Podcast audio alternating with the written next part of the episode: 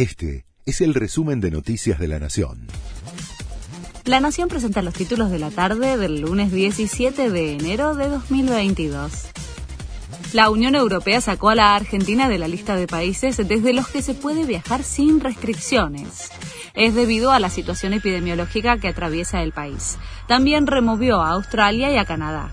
A partir de la medida, cada nación puede volver a exigir un certificado de vacunación con fórmulas aprobadas por la EMA y la Organización Mundial de la Salud que excluye al fármaco Sputnik.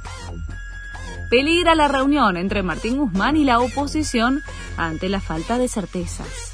Ni los gobernadores opositores ni los jefes parlamentarios de Juntos por el Cambio recibieron todavía la convocatoria oficial por parte del gobierno. Cuando falta un día para la fecha anunciada del encuentro, tampoco está confirmado el lugar en donde el ministro de Economía le informará a la oposición el estado de negociación por la deuda con el FMI.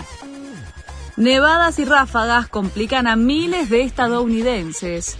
Una gran tormenta con nieve y fuertes vientos golpea el este del país. El fenómeno meteorológico causó trastornos viales, suspensiones de vuelos y cortes de energía para unos 130.000 hogares. Carmen Barbieri tiene nuevamente COVID-19. La conductora contó los síntomas que padece desde el fin de semana y confesó que siente mucho miedo de terminar internada. Casi me muero cuando vi el positivo, admitió la actriz. Leo Messi por otro premio. El capitán argentino compite en la terna para llevarse The Best, el galardón con el que la FIFA premia al mejor futbolista de cada año con el polaco Robert Lewandowski, ganador de la edición 2020, y con el egipcio Mohamed Salah. Además, Eric Lamela está nominado a quedarse con el galardón al mejor gol del año por una definición de Rabona ante Arsenal. Este fue el resumen de Noticias de la Nación.